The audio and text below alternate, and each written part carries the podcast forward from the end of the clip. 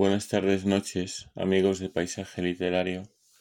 Hoy voy a leer un texto que es un clásico del misticismo y por supuesto también un clásico de la poesía. Su autor al final es desconocido. Dice así, No me mueve, mi Dios, para quererte, el cielo que me tienes prometido ni me mueve el infierno tan temido para dejar por eso de ofenderte.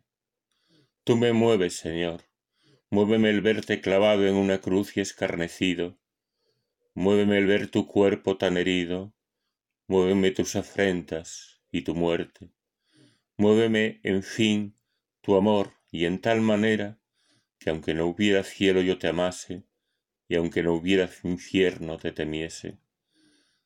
No me tienes que dar porque te quiera, pues aunque lo que espero no esperase, lo mismo que te quiero, te quisiese.